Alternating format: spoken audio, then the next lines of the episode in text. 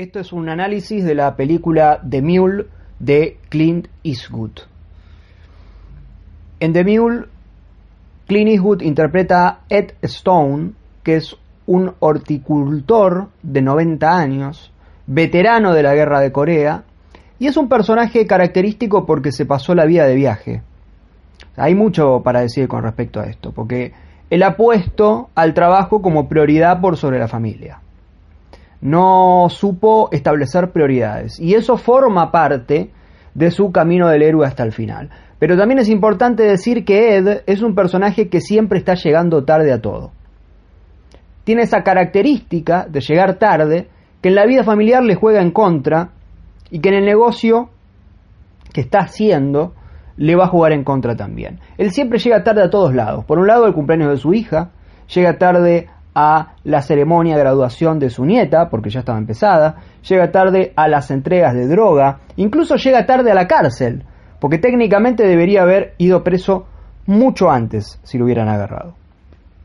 En resumen, él le está pidiendo al tiempo que lo espere a él, al punto tal que Internet le sacó el trabajo y él, en lugar de querer aprender a utilizar la tecnología para encontrarle la vuelta y vencerla, sigue sin saber enviar un mensaje de texto.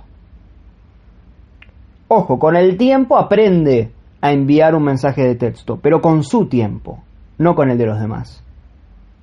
Por eso él se la pasa en el auto, jugando de alguna manera justamente una carrera contra el tiempo, donde él quiere que el tiempo lo espere a él.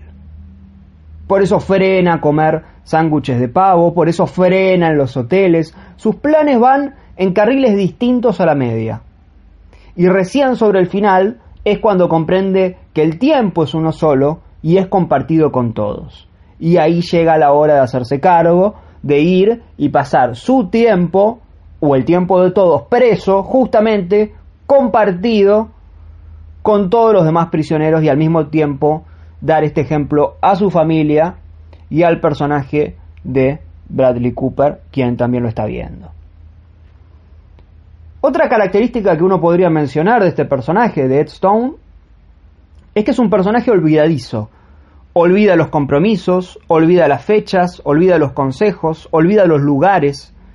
Pero estos olvidos son progresivos o mejor dicho, van siendo cada vez más controlados. O sea, por una cuestión de lógica, él jamás va a dejar de olvidar porque tiene 90 años y porque además nadie deja jamás de olvidar nada. Todo el tiempo estamos olvidando cosas y eso se va a ir sumando. En el caso de Ed, cada vez va a ir olvidando menos. O sea, cada vez lo que olvide es, aunque sea menos importante. Él pasa de olvidarse cosas sumamente grandilocuentes, como lo es una fecha de cumpleaños familiar o la boda de su hija, a ya sobre el final olvidarse de algo totalmente menor, tanto de tamaño como de importancia en la vida, como lo es el termo que se olvida en la cafetería al hablar con Bradley Cooper. Pero podríamos empezar mencionando también que en, esto, en este tipo de autores la construcción del nombre nunca es casual. La construcción de los nombres en las películas de, de los autores nunca, nunca son casuales. Generalmente ahí encierran formas, otras formas de lenguaje, digo, otras formas de, eh, de narrar, otras formas de describir, otras formas de darnos pistas, otras formas de poner la firma, justamente. Cuando hablamos de autores que trabajan a modo simbólico, como lo son Hitchcock, Hawks, Carpenter, Spielberg, De Palma y tantos otros, no hay nombres casuales. En los nombres aparentemente normales siempre se, esconde una ficha, se esconde un sentido, se esconde una pista, pero ojo, tienen que ser nombres que sean normales. Uno podría ejemplificar, por ejemplo, con ET. En ET, el extraterrestre, es conocido y llamado como ET.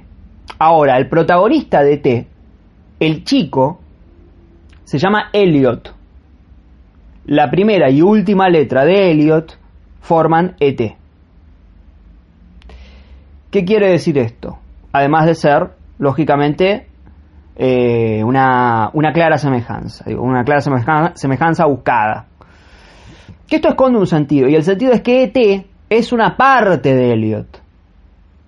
ET es simbólicamente el amigo invisible que crea uno mismo cuando no tiene con quién hablar. Recordemos además que en ET Elliot y el mismo Spielberg, porque esta además es una película muy autobiográfica, no tienen padre, o sea, tienen, tienen padre pero un padre ausente.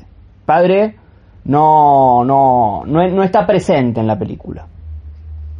Así que en cierta forma, Elliot, o Spielberg, como quieran, eh, pero Elliot en la película, necesita reemplazar ese lugar paterno y de amistad que le está faltando con la figura del extraterrestre. Y de ahí el nombre. En este caso, hablando específicamente de The Mule, el personaje de Clint se llama Ed Stone. Stone, como varios deben saber, significa piedra. Stone es piedra. Ahora, la polaridad del símbolo nos invita a que pueda tener varios significados. Uno puede decir que la piedra es una carga, una culpa con la que tiene que lidiar, y sería válido. Otro podrá decir, bueno, las piedras duran un buen tiempo y son difíciles de romper, como el personaje de Ed, que ya tiene 90 años y que eh, no se asusta de entrada porque estuvo en la guerra. Y sería válido también este sentido. Pero también hay que decir que Stone en Estados Unidos es el slang, por así decirlo, de droga. Por eso cuando alguien está drogado, en, en, en inglés se dice you are stoned, estás drogado, you are stoned y que lógicamente guarda relación con lo que, lo que transporta el personaje de Ed en toda la película. Entonces fíjense, tomemos nota cómo se trabaja desde el nombre para llegar al sentido. Y de alguna forma todos estos sentidos son válidos. Porque lo más importante es que este apellido parezca normal. Stone es un apellido normal. O sea, si el personaje se, se apellidara culpa o cocaína, sería muy obvio y rompería esa libertad que tenemos al elegir su significado. Por ende, se, convertiría en algo eh, puramente alegórico, como dice eh, el maestro Ángel Fareta. Hay un tema con esto también, y cómo incluso este significado puede cambiar durante y dentro de la película. Sobre el final, en el funeral de su esposa Mari, hay una especie de cartel de conmemoración enorme con el rostro de su fallecida esposa y el nombre bien grande y el nombre bien grande dice Mary Stone. Entonces ahí puede adquirir un nuevo sentido porque el stone pasa a ser la piedra, la lápida. La lápida de una persona que acaba de morir. Pero si nosotros en los anteriores sentidos de Stone nos hemos quedado con el sentido de la droga, uno podría decir que Mary Stone es marihuana y Stone de la piedra de la droga.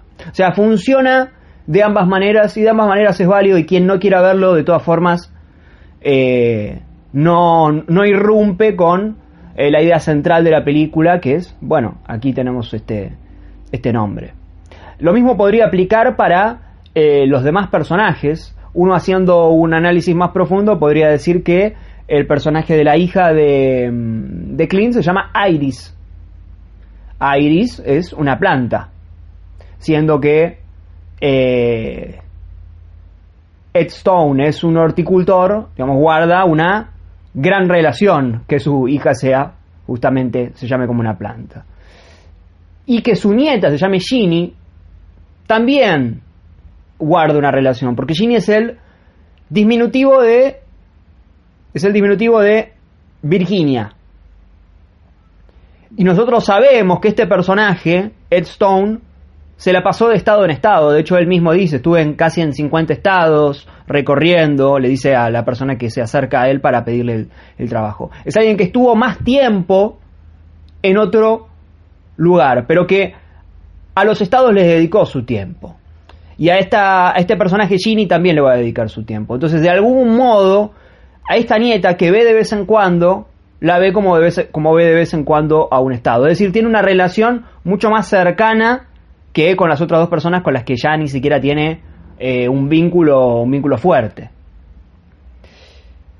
Si nos ponemos más minuciosos, uno podría decir que el personaje de Bradley Cooper, que se llama Colin, Colin Bates, Colin en Estados Unidos es eh, llamando, digamos, Colin. De hecho, acá suena, acá puede prestarse la duda, pero en Estados Unidos alguien dice Colin y piensa que está diciendo llamando y no el nombre. siempre se da ese chiste mucho en Estados Unidos. Entonces, que el personaje de Bradley Cooper se llame Colin y tenga ese doble, esa, como esa dualidad de, de, eh, de nombre y llamando, y que su mayor inconveniente, o uno de sus mayores inconvenientes en la película, a nivel afectivo, a nivel relación de pareja, sea porque no llamó a su esposa en el cumpleaños, o en el aniversario, ya no recuerdo bien, eh, juega en este otro sentido. Quizás si solamente sería este nombre, sería eh, algo forzado, sería algo tirado de los pelos. Pero cuando todos los eh, nombres colaboran entre sí para llegar a un punto, a este punto que estamos mencionando, como de vuelta dice Ángel, una puede ser casualidad, ya 6, 7, 8, ya no forman parte de una casualidad, forman parte de una idea autoral de tratar de comunicar desde los nombres, de tratar de no dejar nada, absolutamente nada librado al azar. Vayamos al comienzo de la película. En el comienzo, Borges decía, ¿no? Que en, realidad, en realidad viene del comienzo de la literatura, pero uno de quienes lo dijeron fue él, también lo dijo Mamet, eh, que el final siempre está enterrado en el principio. Entonces aconsejo mucho, si terminaron de ver la película, o si acaban de ver la película, o si la tienen a mano, o si la recuerdan, eh, pero siempre generalmente darle play al comienzo de la película una vez que uno la terminó de ver. Porque generalmente las cartas que uno ve en el final están, estaban en el comienzo, en una buena película. ¿no? En una mala película se te oculta, se te oculta y se, se juega la sorpresa engañando al espectador de forma evil. Pero De Mil no hace eso.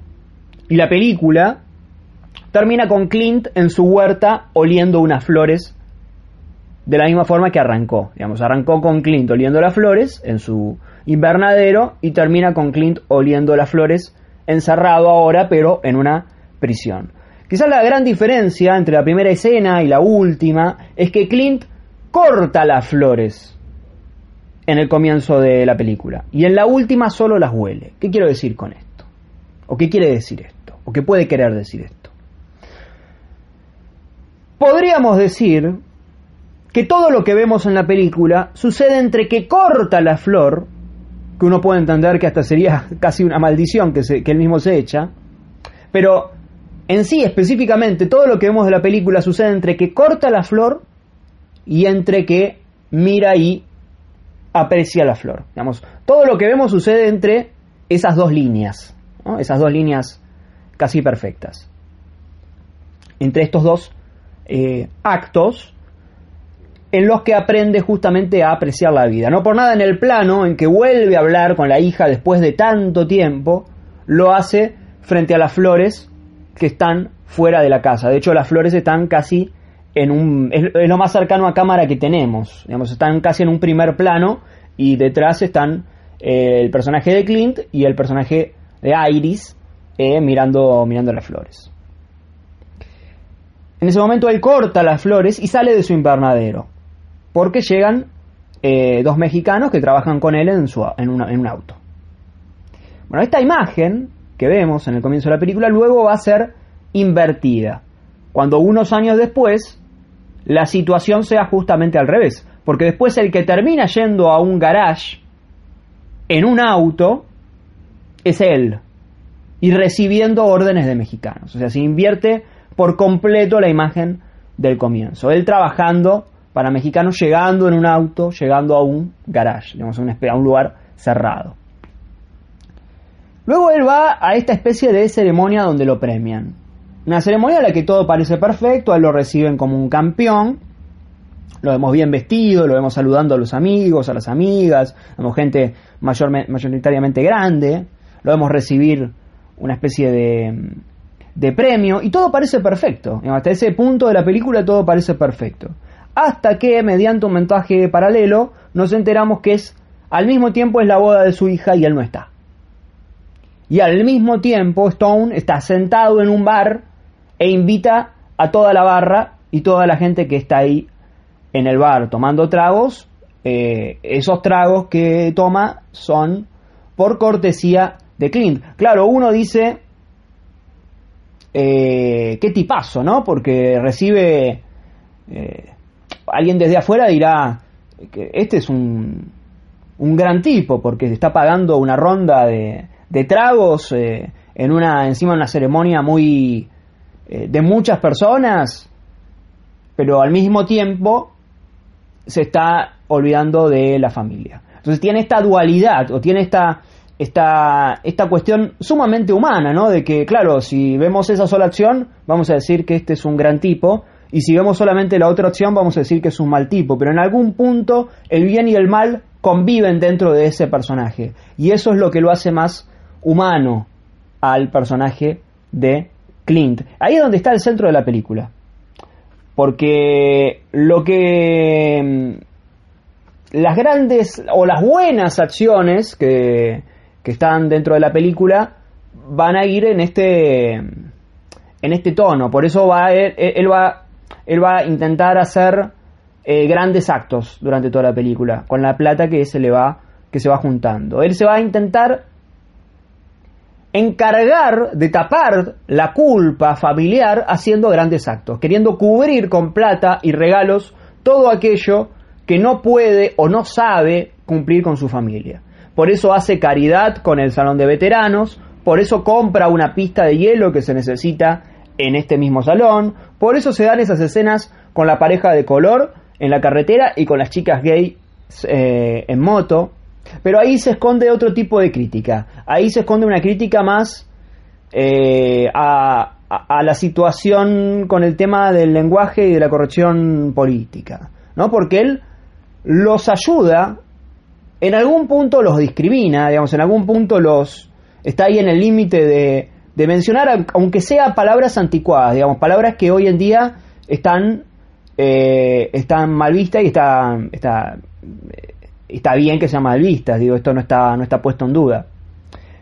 Pero eh, si hablamos de que esta es una película sobre las prioridades y sobre la equivocación de las prioridades y de cómo él priorizó el trabajo por sobre la familia, de alguna forma Clint está diciendo, sí, bueno, está bien, yo soy una persona un, eh, eh, de 88 años, el personaje es una persona de 90 años, y pueden decir cosas anticuadas, pueden utilizar términos sin, eh, sin mala leche, digamos, sin, sin intenciones, sin malas intenciones, pueden utilizar términos que no estén bien vistos. Pero lo importante es que él ayudó a estas personas. Si uno se quedara solamente en lo otro y, digamos, de nada serviría que él les hablara bien, pero no los ayudara.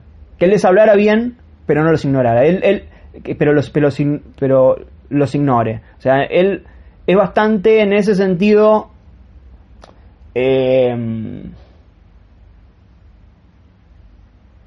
no voy a decir humilde, pero bastante honesto en ese sentido, ¿no? Porque eh, ahí establece bien la prioridad.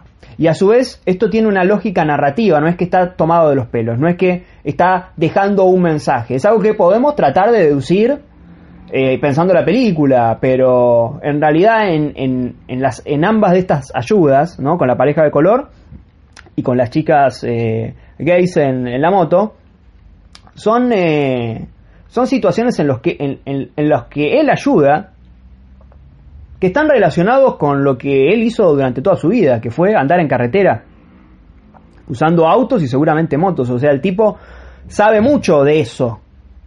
Entonces sabe cómo cambiar una... Eh, las llantas, digamos, las gomas de los autos, y sabe cómo cambiar, eh, y sabe cuál es el problema de, de la moto que está usando la chica. Entonces es, eh, está en relación, guarda relación con el personaje. No, no es que nos obliga eh, a que a alejarnos de la historia para ir a estas, a estas deducciones. Podemos hacer estas deducciones o podemos no hacerlas. Pero hablando del auto, es importante cómo trabaja el auto en la película, ¿no? Porque eh, es importante ya para entender cómo un mismo objeto puede ir convirtiéndose a nivel simbólico en otra cosa. Porque él tenía una camioneta gris Ford vieja con la que recorrió miles de kilómetros durante toda su vida. Y en el comienzo, cuando se queda sin casa, tiene que cargar todas sus cosas ahí. todas sus cajas. Ya en ese momento, el hecho de cargar todas sus cajas ahí, convierten al auto a nivel sentido en su propia casa. Además, recordemos que él estuvo más tiempo en el auto que con su familia, entonces ahí ya, adquiere un significado propio. Ahora, una vez que él hace un primer viaje y recauda un poco de plata, decide cambiar a una camioneta, si mal no recuerdo, una Chevrolet, de color negra. El color no es casualidad en lo absoluto. El color negro se debe a que será la camioneta que lo acompañará a la oscuridad total. Esto se puede evidenciar mucho más claro cuando en el final él llega con él, es atrapado por la policía con la camioneta negra bajándose con un traje negro de, del funeral, como casi haciendo juego. Pero además la camioneta que se compra, digamos, la camioneta eh, Chevrolet en comparación con la camioneta Ford, más allá del color, es una camioneta mucho más grande. Entonces en algún punto se vuelve reflejo de la acción que él también está haciendo, porque de una menor cantidad de dosis que va a traficar en una menor camioneta, pasa a una camioneta mucho más grande en la que va a llevar una mayor cantidad de dosis. O sea, esa y, e, e, esas, y esas mayores dosis las lleva además siempre en el baúl, donde antes llevaba a su casa, donde antes llevaba sus cajas con su casa, ahora lleva cocaína. Entonces el auto pasa a convertirse de repente en un símbolo de ya ilegal, ya en una, en algo que está ya, algo que está cubriendo, se está cubriendo literalmente, ¿no? Eh, el baúl ahora. Pero hay un paso más, porque posteriormente asumen otros tipos el lugar en el que estaba Latón, el lugar de este, se convierten en, capos del tráfico Gustavo, el personaje Gustavo de Clifton Collins Jr., y lo llevan a Stone a esa gran escena de suspenso en el bosque, obligándolo a Stone a abrir el baúl. En el baúl se encuentra el cuerpo de Saul, que es el compañero de Julio, uno de los, eh, el compañero con el que solía andar Julio. Y vemos a Stone muy asustado. Por primera vez en la película lo vemos eh, realmente asustado. En ese momento, el baúl en el que está Julio, que alguna vez eh, el baúl era una casa, si alguna vez el baúl pasó a ser una, una caja de droga, podemos llegar a decir, ahora se convirtió directamente en un ataúd. en ese sentido también fue progresivo, como fue progresivo la cantidad de, digamos, de menor a mayor eh, la camioneta, como fue regresivo lo que va olvidando en la película. Toda la película va progresivo o regresivo dependiendo de los elementos que estén en cuestión. Es muy importante remarcar que todo esto tiene que tener sentido en la primera historia, ¿eh? porque esto lo podemos ver y, y la primera historia tiene que ser universal. Eh, tiene que poder entenderla cualquiera. Y de mi es una película la puede entender cualquiera. Digamos, nadie se va a perder, nadie se va a, va a decir, ¿y esto qué? Eh, eh, es una película que puede ver cualquiera, digamos, en, resumen. No, no, son cosas locas, no hay cualquier cosismo, no aparecen cosas del aire, no aparecen cosas de la nada, no aparece gente levitando, no aparecen demás imágenes random, aleatorias. Entonces, eh, esto facilita que no, no quede afuera quien no quiera ver todo esto. y que, bueno, se pueda dedicar a ver la película y pasarla bien desde otro lado, que es sumamente válido. Esto que decíamos de, de la progresión. Entre todos estos lujos que él se va dando, Stone se da un lujo en particular bastante llamativo, que es los tríos. tiene va teniendo tríos. Y acá se vuelve a repetir la idea de la progresión. Porque en el caso del trío, está presente porque primero Stone tiene un trío con dos chicas, podemos llegar a decir, de clase baja, ¿no? En un motel de mala muerte. Que Julio lo ve desde afuera. Entonces ahí ya se presenta el primer trío que tiene él. Entonces si vamos a ver la misma imagen, luego, la misma imagen tiene que venir con una, eh, digamos así, modificación. Y, y se puede visualizar esta modificación cuando Clint, el personaje de Clint, va a la fiesta que está haciendo Andy García y tiene un nuevo trío en una mansión, ya no en un motel de mala muerte, en una mansión con dos chicas de clase alta, digamos, ¿eh? que ya tiene que, uno imagina que se manejan otros eh, montos. Incluso cuando se sienta Clint, se da casi como un gag, se sienta Clint en la cama y es, es, es como si hubiera tenido ya un orgasmo en sí mismo porque no puede creer dónde está y qué le está pasando. Entonces, hay una progresión en el contexto más allá de la, de la acción. Ahora uno puede decir, está bien, perfecto, entiendo esto de la progresión, pero ¿qué necesidad hay de que tengamos que ver a este señor teniendo una, un trío con, con dos veces? O sea, tiene una necesidad, tiene un sentido narrativo, por supuesto que lo tiene. Porque luego de esta escena de sexo, Clint, en lugar de relajarse o de ir y contar su experiencia, se sienta al lado de Julio y no le dice, mira que estuve con tres chicas, y mira que hicimos esto, y mira que hicimos lo otro. En lo absoluto, lo que hace es darle consejos a Julio. Casi de padre a hijo, ¿no? Diciéndole que, diciéndole a Julio que está para más, que tiene que salir de ahí, que tiene que tomar su propio camino. Entonces, si queremos, uno de sus uno de sus tres hijos, pues podríamos hasta llegar a decir, ¿no? Que Julio, porque en la película Clint tiene de alguna forma tres hijos, o sea, desde el trato. La hija que no le da bola y Julio y el personaje de Bradley Cooper con los que eh, pareciera que está intentando reemplazar esa ausencia. Pero después vamos a ir al personaje de Cooper. Primero, sigamos con Julio. En esta escena, Stone le dice a Julio que haga su camino. Y Julio parece no escucharlo. Julio le dice, no, mi, mi padre es latón. O sea, Julio rechaza la, la paternidad, por así decirlo, de Clint, diciéndole, mi padre es latón. Latón es como un padre para mí. No me vengas vos a querer ocupar ese lugar. Pero lo que se está queriendo decir ahí, este, el subtexto de esta escena, es que lo que en realidad está diciendo Clint en ese momento es, me acabo de dar cuenta que, que tras cumplir a mis 90 años con mis fantasías más eróticas, sexuales, heterosexuales, como quiera decirse, primero en un hotel y luego en una mansión, en realidad estoy completamente vacío. Porque en realidad no hay fantasía que a mí me alcance para cubrir la, ausencia de justamente dos mujeres, su hija y su, ex esposa. Ese es el, abrimos comillas, trío del que debería formar parte él. Entonces él ahí se da cuenta, después de esas acciones.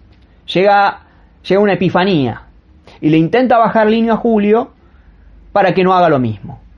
Por eso están estas escenas. Si uno no hubiera cumplido esas fantasías, él quizás no hubiera podido sacarse esta duda. De hecho, a partir de ese momento es donde la película va a tomar otro camino y el personaje de, de Stone se va a poner más reflexivo, ¿no? Más, eh, eh, más pensante en, su relación con la familia. Se, va, se van a ver las escenas más dramáticas a posteriori. Hay otro tema en esa escena de la cama, que no es menor tampoco, pero que se, que se puede destacar. Cuando las chicas lo abordan, él se acuesta en la cama y hace un chiste, un chiste que funciona como una ironía trágica o ironía dramática, como quieran llamarlo. ¿Qué es una ironía trágica o qué es una ironía dramática? Bueno, ironía dramática es cuando en Psycho Marion Crane va a cambiar el auto porque la persigue la policía y viene de cometer un ilícito. Y el vendedor, el primer comentario que le hace es, el primer cliente del día siempre es el que trae más problemas. ¿No? Le hace ese comentario medio en joda, medio en broma. Claro, él lo dice para él mismo. Él lo dice como, ah, esta me va a traer problemas, esta me va a detener de un lado para el otro.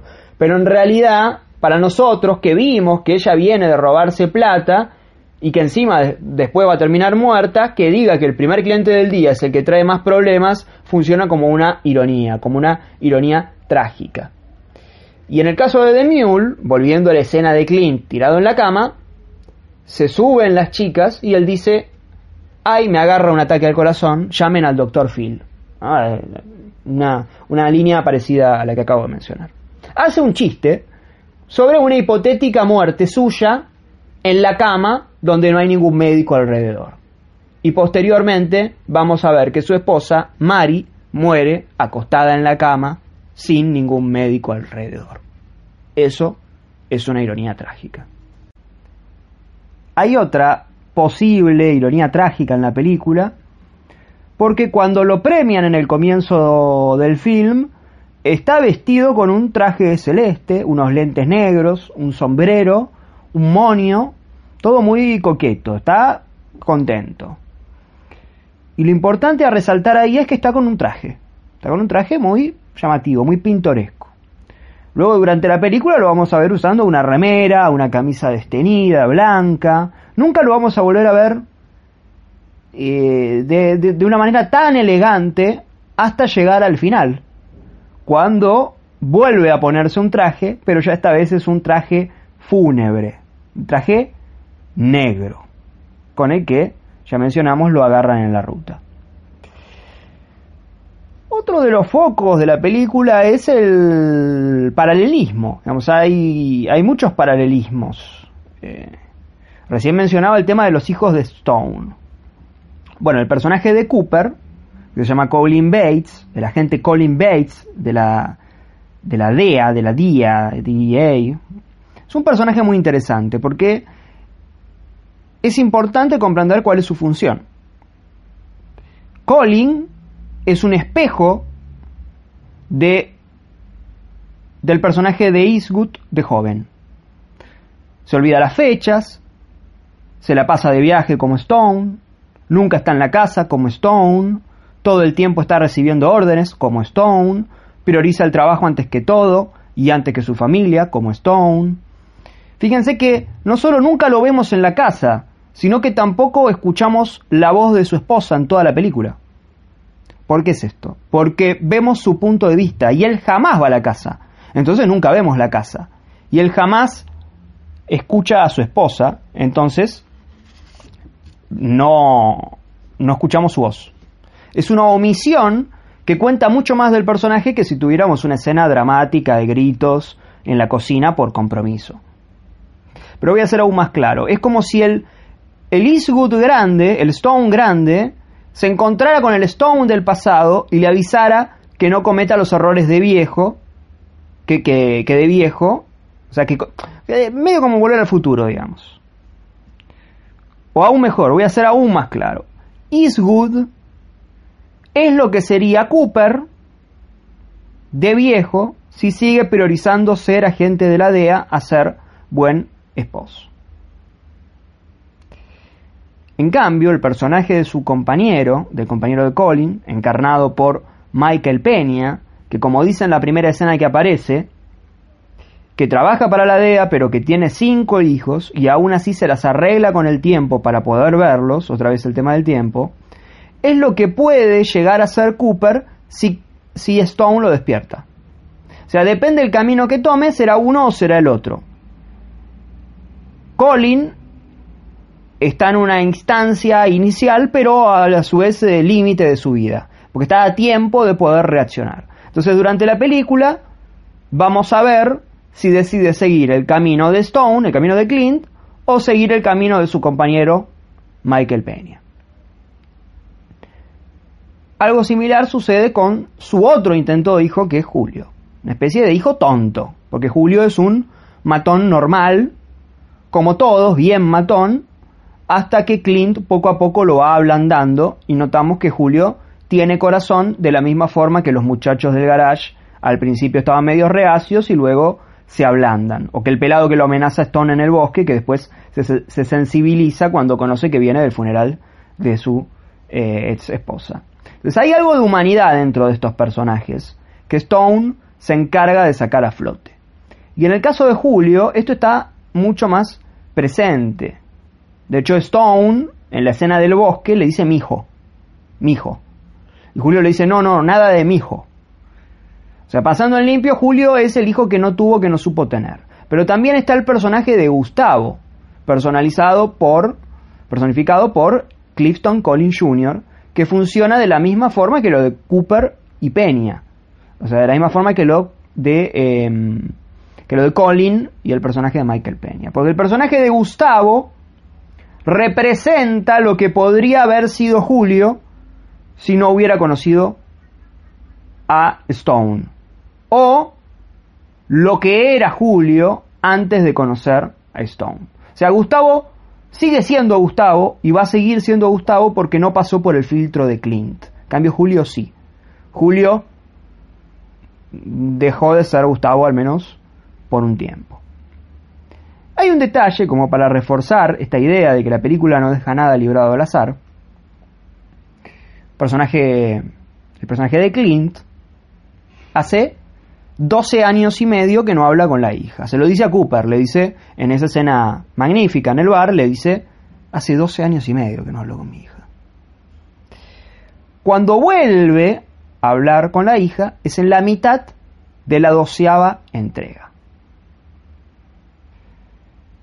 Eh, este detalle aportado eh, muy bien por eh, Manuel Mamut, compañero en, en Podcast, funciona como para que nos demos cuenta que no, no solo no hay nada librado al azar a partir de estos números, sino que funciona a modo cíclico la película, ¿no? Como si el primer plano dialoga con el último, si los elementos de la primera escena se dialogan con las siguientes, si se van invirtiendo y todo va volviendo a su lugar, de alguna forma el arte eh, se termina... Es, eh, se, se, va reduciendo, ¿no? Se va reduciendo a cero, ¿no? No, no, hay, no hay nada librado al azar.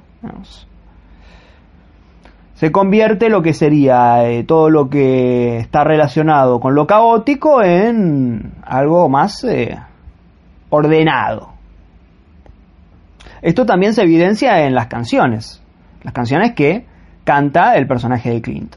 Porque dentro de la primera historia, dentro de la trama, dentro de, de lo que uno recibe la primera vez que ve la película, o de lo que nos queda en un primer visionado, Ed, Ed Stone, se pone a cantar temas entre folk y clásicos en su camioneta entre los viajes. Y son escenas divertidas, son escenas graciosas que se van repitiendo. Sin embargo, estas canciones que se utilizan son canciones que también funcionan a nivel narrativo desde sus letras. No son canciones casuales. Una de ellas es On the Road de Willie Nelson. Y la letra hace mención, dice algo así como, estoy en la carretera de nuevo, viendo cosas que no voy a volver a ver, yendo a lugares que jamás fui. O sea, es una canción que está describiendo la película y a su personaje prácticamente desde la letra.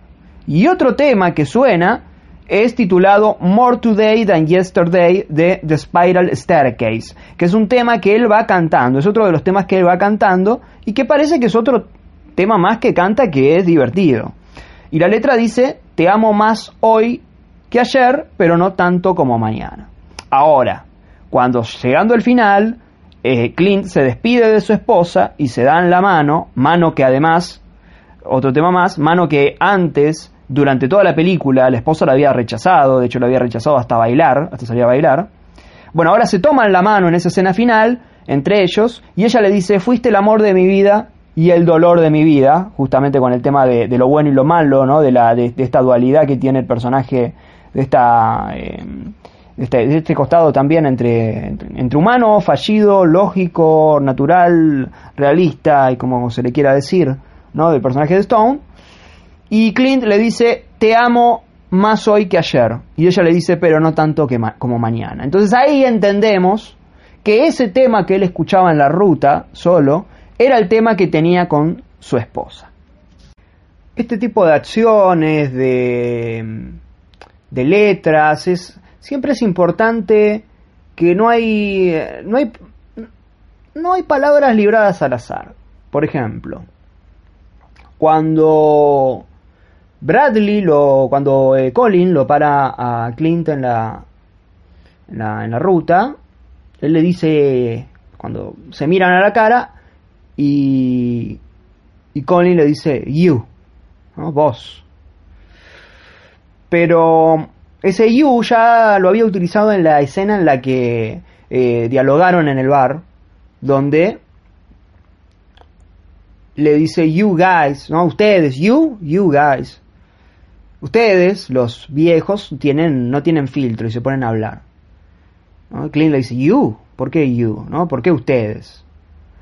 Y lo vuelve a repetir en esta, en esta. Claro, el, ustedes, ustedes no tienen filtro. Ah, claro, ahora ustedes eh, hicieron algo que yo no pude ver, digamos, algo que yo, que yo no me esperaba realmente. Y esta, esto también es simétrico con el modo en que se medio que se dejan de ver en ambas eh, secuencias, ¿no? Porque en, en, la secuencia del bar, Clint se va.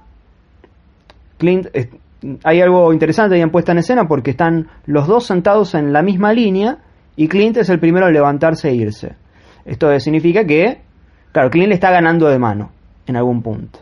Y Clint se va y vuelve Cooper y le dice, bueno, te olvidaste el termo y eh, está Clinton casi en, primer plano, detenido, y, y, y, Colin acercándose lentamente por la espalda. Cuando sucede la escena de que lo agarran a Stone, se repite esta misma acción, ¿no? Con Stone parado en el medio de la, de la ruta, eh, en medio de la, sí, de la ruta, con los brazos en alto, y se va acercando Cooper desde espaldas y hasta que llegan a verse. ¿no? Se repiten estas acciones, se resignifica una, una acción en, distinta, con otro sentido, en otro lugar. Y se repite de vuelta con el tema de esto que decimos de que todo vuelve a todo vuelve a formar parte ¿no? de un gran de un gran círculo. De hecho ahí hay un primer plano porque un plano un plano detalle de los pies de, de Clint Eastwood retrocediendo, porque Cooper le dice, cuando se baja del auto Stone, Clint le, eh, Colin le dice, retrocede, retrocede. ¿Por qué le pide que retroceda? En algún punto, bueno, para ir para adelante hay que retroceder. O sea, él va a tener que retroceder ahí. Va a tener que hacerse cargo. Y tenemos un plano de detalle de los pies de Clint retrocediendo tiene encima eh, medio chueco como, camina, eh, los pies de Clint retrocediendo. Este plano se va a repetir cuando él se, se declara culpable a sí mismo y está saluda a la familia, ¿no? le habla del tiempo y él está haciendo sus pasos y vemos el mismo plano, detalle, ¿no? de los pies, pero yendo hacia adelante. Entonces, se va completando, ¿no? De alguna, de alguna forma. Es una, es una manera muy inteligente de narrar, ¿no? Es una película que, que, que juega mucho con esto, con el tema además de vocabulario. Hay una palabra clave también que, que seguro pasa menospreciada, que es espectáculo. Cuando se menciona mucho la palabra espectáculo. Cuando Colin está yendo a una a arrestar a una un grupo de gente que en realidad al final no termina pasando nada, están en el auto de la camioneta con la policía y le dice, bueno, no, no me disparen a mí, le hace un chiste. Y después le dice, no, bueno, el, el show, el espectáculo es de ustedes, le dice al, al, al, demás grupo de, de policías, del equipo de ese SWAT que está ahí. Cuando Gustavo asume Luego de matar a Latón, lo cita Julio a la oficina y le dice, ahora es mi espectáculo. Ahora es mi espectáculo. Se vuelve a repetir esta palabra. ¿no? Es como si se estuvieran pasando la pelota en algún punto. Cuando Cooper y Clint se ven en el bar, y la noche anterior eh, eh, Cooper había arrestado a este tipo con esteroides, Clint dice, le dice, vaya espectáculo hicieron ayer a la noche. Y Cooper es más modesto y dice, bueno, no, bueno. Hicimos algo, pero no le, le pide hasta perdón. hay otro momento con el que se puede relacionar todo este, este cúmulo de, de varios espectáculos en la película, para que se vaya, para que vaya tomando forma, cuando eh, lo para un policía a Julio y sospecha, y Clint le dice, no, ellos trabajan en Home Depot, ellos trabajan para mí. Que ahí se, se, evidencia ¿no? este tema de, claro, los mexicanos solamente pueden trabajar para un hombre blanco, ¿no? Y toda la discriminación de la policía. Pero lo interesante de esa escena es que eh, Clint abre, abre el baúl y el policía lo tiene ahí, o sea, lo tiene enfrente. Cooper también lo tiene enfrente. Y Clint le da un balde metálico con pochoclos. Y uno, el pochoclo forma parte del espectáculo, digamos, es, está muy relacionado con el espectáculo. Entonces, de alguna forma, el policía lo tiene enfrente, o sea, uno puede quedarse con el espectáculo o ver más allá. O sea, si uno abre el panorama, hubiera visto la droga. Si el policía hubiera, si el policía hubiera tenido una mirada más amplia, hubiera visto la droga y no se hubiera quedado con los pochoclos. Entonces esto es forma parte del cine autoconsciente. Uno se puede quedar con la parte espectáculo de la película, divertirse, pasarla bien y demás, o puede ir más a fondo y ver de qué está hablando la película. Así funciona el, cine de Clint Eastwood, o el cine de eh, un verdadero autor. Lo mismo sucede con la escena de, Cooper ahí en el bar. Lo, tiene, lo tiene enfrente a Clint y no lo, y no lo puede ver.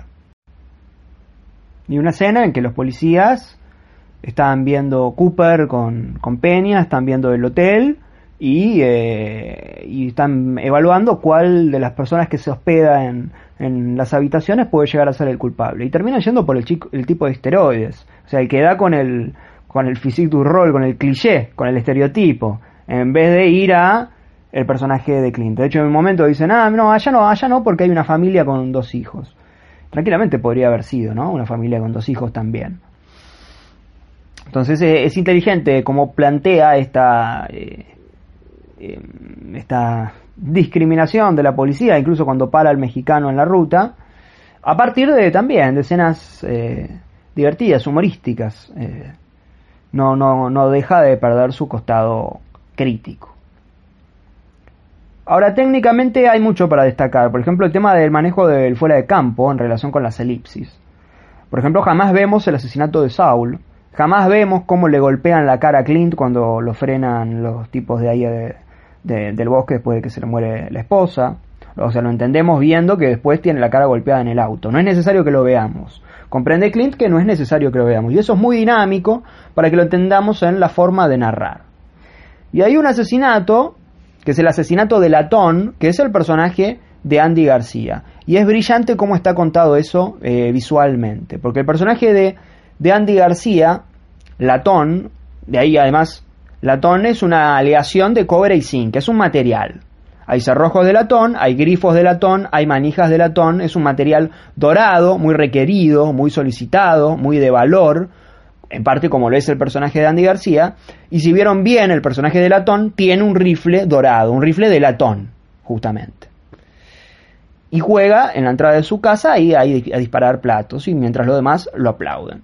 A la hora de su muerte se repite esta acción. Él apunta, dispara, y nadie aplaude. Entonces pide un aplauso y ahí se da un gag. Le pide un aplauso a los demás, que, sean serviciales. En realidad nadie lo aplaude porque los que están atrás ya saben que lo van a matar y no necesitan más ser obedientes con él. Pero en fin, lo aplauden y tenemos un primer plano de Andy García con el rifle dorado apuntando y escuchamos un disparo. Como el primer plano en la cara de García es cerrado, entendemos que disparó un plato, pero de repente García va cayendo hacia atrás y queda en cámara un pelado que lo apuntó y lo mató. O sea, le lega la cámara a esta persona que lo asesinó. Todo esto en un solo plano. Y aplaude Gustavo, quien entra en foco en ese mismo plano, porque el plano se abre y se pone en foco a Gustavo, quien está detrás, y aplaude al pelado que asesinó a Latón. Y se resignifica el tema del aplauso. Es una nueva ironía trágica. Y lo glorioso es que nos lo cuenta todo en un solo plano. Y el plano siguiente a este es un cenital donde se puede ver el cuerpo de García, el cuerpo de Latón arrojado en el verde césped, y a un costado una mesa con un rifle que casi tiene la misma posición que él, o sea, un rifle casi, em, casi acostado como él. Eh, si, ven el plano es muy, es muy evidente, es un plano que dura muy poco, ¿eh? un segundo, dos segundos, no, no mucho más que eso. O sea, no, no, no quiere, no quiere que, no quiere ostentar Clint. Él recurre al cenital. ¿Por qué recurre al cenital? Por esto no. También recurre al cenital porque es el plano Dios. Entonces el alma de, Latón se fue del, del cuerpo. Entonces lo vemos desde arriba. Es muy. Es muy ostensible. Como también. Si queremos, con la película se puede hacer una lectura de Eastwood.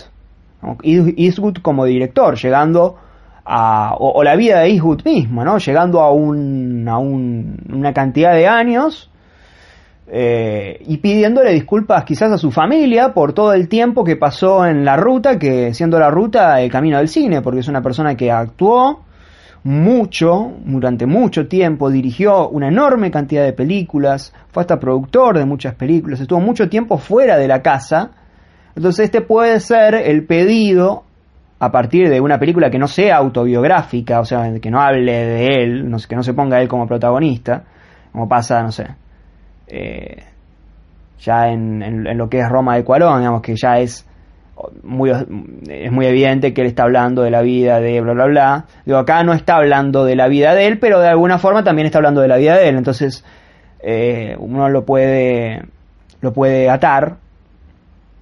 Y, y esto se hace más evidente con que la hija de Eastwood es la hija de Eastwood, o sea, y el personaje de Iris es la hija de Eastwood en verdad. Y el personaje de Clifton Collins Jr., o sea, el, señor Clifton Collins Jr. es su ex yerno. Que quede todo en familia, pero también que quede todo en, en la amistad laboral. Digamos, llegó a un punto su vida que también está eh, guarda relación con gente del medio. Y Loren Fishburne ya lo hemos visto trabajar con él en Río Místico y a Bradley Cooper ya lo hemos visto trabajar con él en eh, American Sniper. Entonces es como tenemos la familia por un lado y lo laboral ya conocido por el otro. En una película que habla de unir lo laboral con la, eh, con la familia.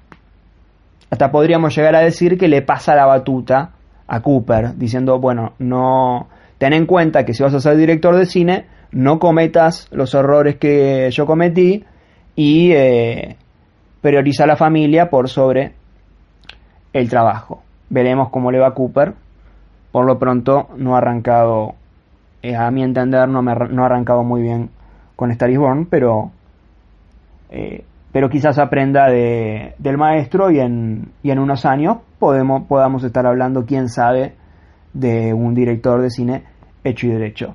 Esto es todo lo que tengo para ofrecerles del análisis de la película de Clint Eastwood, de la gran película de Clint Eastwood, The Mule, también conocida como Mula.